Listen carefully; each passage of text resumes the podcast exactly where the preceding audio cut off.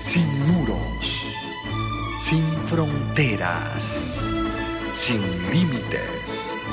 Radio Mundial Adventista, más que una radio, sembramos esperanza. La historia de la libertad humana fue escrita con la sangre de un Dios que prefirió morir a vivir sin ti. Él te invita a ver su amor durante esta serie. Amor escrito con sangre. Mirad a mí y sed salvos todos los términos de la tierra, porque yo soy Dios y no hay otro. Su Hijo Jesús es quien nos atrae. Es suficiente con solo mirar. Y yo, cuando sea levantado de la tierra, a todos atraeré a mí mismo. Todo aquel que es de la verdad, oye mi voz. Radio Mundial Adventista presenta la serie Amor escrito con sangre con el pastor Félix Coronado.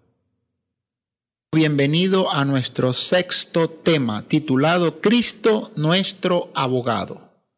Y el texto para hoy está en Primera de Juan, el capítulo 2, versículo 1. Hijitos míos, estas cosas os escribo para que no pequéis. Pero si alguno ha pecado, abogado tenemos para con el Padre a Jesucristo el justo. ¿Alguna vez cometiste una equivocación y te sentiste culpable? ¿En algún momento de tu vida necesitaste que alguien te pusiera la mano sobre el hombro y te dijera que cree en ti? Es maravilloso tener un defensor cuando sabemos que necesitamos ayuda. Además de dar su vida por nosotros, Cristo también actúa como nuestro abogado ante Dios. Para entenderlo necesitamos mirar hacia el pasado y analizar cómo los sacerdotes actuaban en el santuario. El santuario y sus servicios ilustran tres fases del ministerio de Cristo en favor de nuestra salvación. El primero, su sacrificio sustitutivo. El segundo, su mediación sacerdotal y el tercero, el juicio final. Hoy vamos a aprender sobre la segunda fase, sobre la mediación sacerdotal de Jesús, según está simbolizada por el ministerio diario del sacerdote en el patio y en el primer compartimiento del santuario terrenal. La verdad principal que era enseñada por el ministerio de los sacerdotes en el santuario terrenal era que el pecador no tenía acceso a Dios, pero que Dios había establecido su tienda entre los pecadores. Para acercarse a Dios y obtener perdón y salvación, el pecador necesitaba de un mediador, el sacerdote. Hoy, de la misma forma, solamente por medio de nuestro sumo sacerdote Cristo Jesús podemos tener acceso a Dios. Para entender este tema es necesario recordar que el santuario terrenal construido por Moisés y el santuario celestial que sirvió de modelo para el terrenal se relacionan de dos formas, estructural y funcionalmente. La estructura de los dos compartimientos del santuario terrenal señala no solo a un santuario celestial con dos partes, un lugar santo y un lugar santísimo, sino también al ministerio de Cristo en sus dos fases que corresponden a los servicios de esos dos lugares. Eso nos revela que Cristo ministraría como los sacerdotes lo hacían en el santuario terrenal. Pero Pensemos un poco cómo funcionaba el ministerio del lugar santo en el santuario terrenal. ¿Cuál es la importancia de ese ministerio para la salvación de las personas de la época? El ritual diario del sacerdote en el santuario terrenal incluía los siguientes servicios.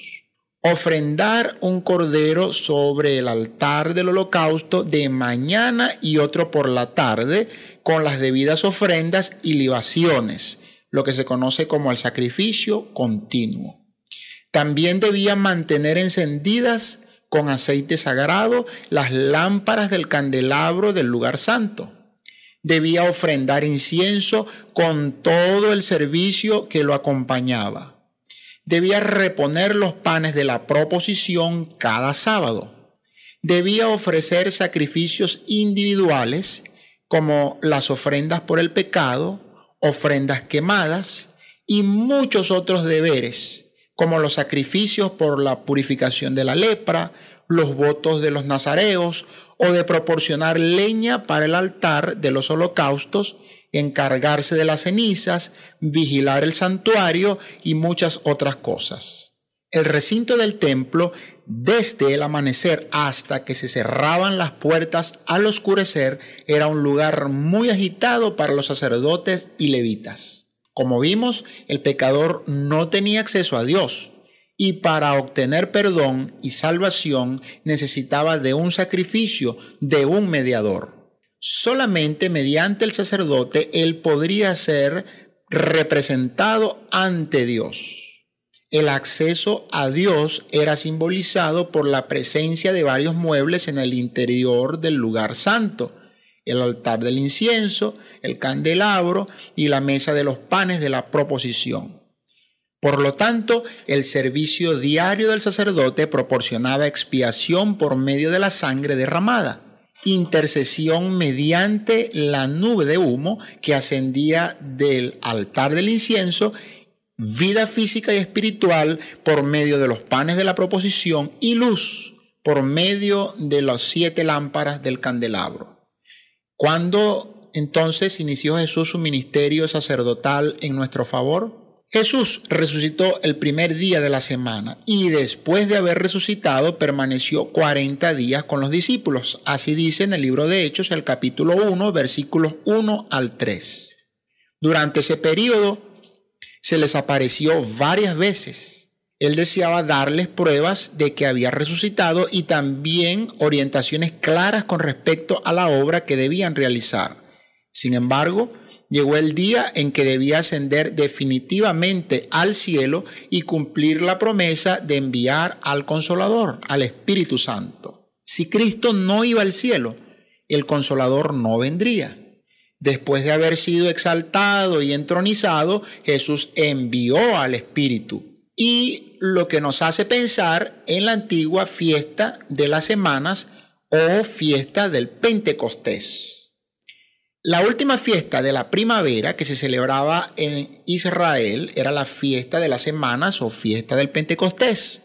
Como vimos, la cosecha de los cereales comenzaba con la cosecha de la cebada en la fiesta de las primicias y terminaba cuando los campos de trigo eran cosechados en la fiesta de Pentecostés. Esta fiesta se llamaba así porque tenía lugar 50 días después de la presentación de la gavilla con los primeros frutos en la fiesta de las primicias.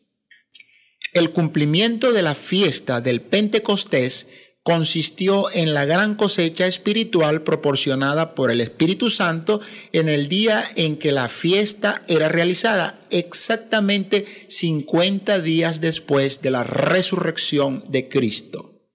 Los tres mil que fueron bautizados ese día pueden ser considerados los primeros frutos de la obra del Evangelio, pues la fiesta del Pentecostés también era llamada la fiesta de la cosecha. Sin embargo, la fiesta del Pentecostés tiene otro significado aún más bello.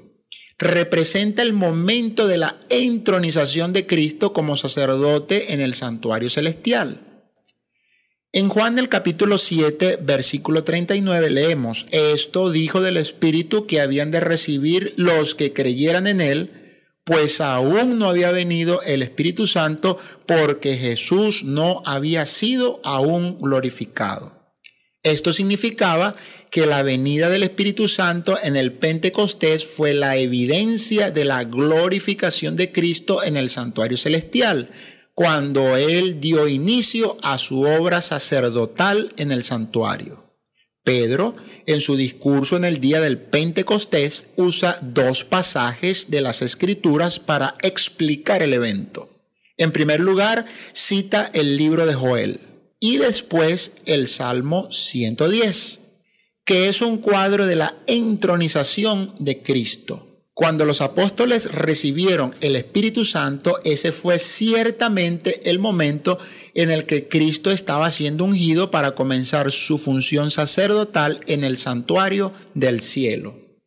El libro de Hebreos también nos revela que después de su resurrección Jesús ascendió al cielo y fue para el santuario. Porque el ministerio sacerdotal de Cristo era esencial para nuestra salvación. En la cruz, Jesús hizo una expiación completa en favor de los pecadores. Su sacrificio nos garantiza el derecho a la vida eterna. Sin embargo, es mediante su ministerio sacerdotal en el santuario celestial que ese sacrificio expiatorio es aplicado a todos los que creen en él. Es al Cristo vivo a quien nos dirigimos hoy, no al Cristo muerto. Es al Cristo resucitado que vive e intercede por nosotros ante el Padre y no a la imagen congelada de un Jesús delgado y expuesto en una cruz. La cruz no es un evento presente, sino pasado. Hoy recibimos la salvación del Cristo vivo, de nuestro sumo sacerdote. Sus manos están marcadas por los clavos, pero ya no están sangrando. Las cicatrices de las palmas de sus manos se levantan ante el Padre para mostrar el precio de nuestra redención y cubrir nuestros pecados ante las santísimas exigencias de Dios. De acuerdo con lo que ocurría en los servicios de los sacerdotes en Israel, Jesús ministra ahora en nuestro favor y aplica los méritos de su sacrificio, concediéndonos perdón y vida eterna. Pablo enseña que Cristo es el mediador entre Dios y los seres humanos, pues Él es plenamente Dios y plenamente hombre. Él es el puente que nos reconcilió con el Padre, el único que tuvo vida sin pecado, murió por la raza humana y después venció la muerte por medio de su propia resurrección. Él posee autoridad y las credenciales necesarias para representarnos e interceder ante Dios. En oposición a los sacrificios de animales, el sacrificio de Jesús fue perfectamente realizado una vez para siempre. ¿Cómo Él intercede por nosotros? En el santuario antiguo, Después del sacrificio del animal, el sacerdote debía llevar la sangre al interior del santuario en un recipiente. La sangre era llevada hasta un altar de oro y una cortina que separaba el lugar santo del santísimo. El sacerdote mojaba su dedo en la sangre que había en el recipiente, lo pasaba en las puntas del altar del incienso y aspergía la cortina con gotas de sangre. Detrás de la cortina la presencia de Dios se revelaba por medio de la chequina, una luz sobre el arca del pacto, la cual estaba cerrada con una tapa, un propiciatorio, con dos ángeles esculpidos y dentro del arca estaba la ley de Dios. Es decir, la sangre se aspergía sobre la tapa del arca ante la presencia de Dios para pagar el precio de la penalidad que el pecador debía sufrir. En lugar de presentar la sangre del pecador, se llevaba la sangre de una víctima que había muerto en lugar de éste. La sangre era el precio que la ley de Dios exigía del pecador. La ley de Dios es una expresión de su carácter justo y amoroso, y ésta demandaba la muerte del transgresor. Por medio del sacrificio, de la mediación del sacerdote y de la presentación de la sangre dentro del santuario, así como por medio de otros servicios, el Dios Santo podía perdonarle la vida al pecador. La mediación del sacerdote y todo el servicio del santuario era el único medio por el que los pecadores tenían acceso a Dios y al perdón que Él ofrece. De la misma forma, después de aceptar el sacrificio en la cruz, debemos ir por la fe al santuario celestial donde Jesús presenta su sangre en nuestro favor. Así nuestras oraciones se dirigen a un lugar específico. Esta es una noticia fantástica. Tenemos un santuario, por más que éste no podamos verlo. El precio fue pagado en la cruz y ese precio es presentado ininterrumpidamente en el santuario celestial. La muerte de Cristo fue en favor de todos y puede salvarnos a todos, pero infelizmente no todos serán salvos. Incluso después de haber aceptado la muerte de Cristo en el Calvario, necesitamos que Él, nuestro gran sacerdote, aplique su sangre en nuestro favor en el santuario celestial. Esto nos proporciona perdón diario y nos fortalece en el proceso de santificación sin el cual nadie verá al Señor. Hoy debemos aproximarnos a Cristo con fe, mediante la oración y confesión de nuestros pecados para recibir su perdón. Él es el único capaz de ayudarnos en nuestras debilidades pues experimentó nuestros dolores y tentaciones, pero no pecó. Él es nuestro abogado junto al Padre. Pongamos nuestros pecados sobre Jesucristo porque Él cuida de nosotros. Cristo entonces nos proporciona expiación por medio de su sangre derramada, intercesión mediante su ministerio sacerdotal junto al Padre, vida física y espiritual pues Él es el pan de vida, y luz, pues Él es la luz del mundo. Cristo suple cada una de nuestras necesidades. En Él se encuentra nuestra única esperanza de salvación. En Él encontramos la seguridad y el amparo que tanto necesitamos. Pon tu fe en aquel que dio su vida por ti. Consagra tu vida a Dios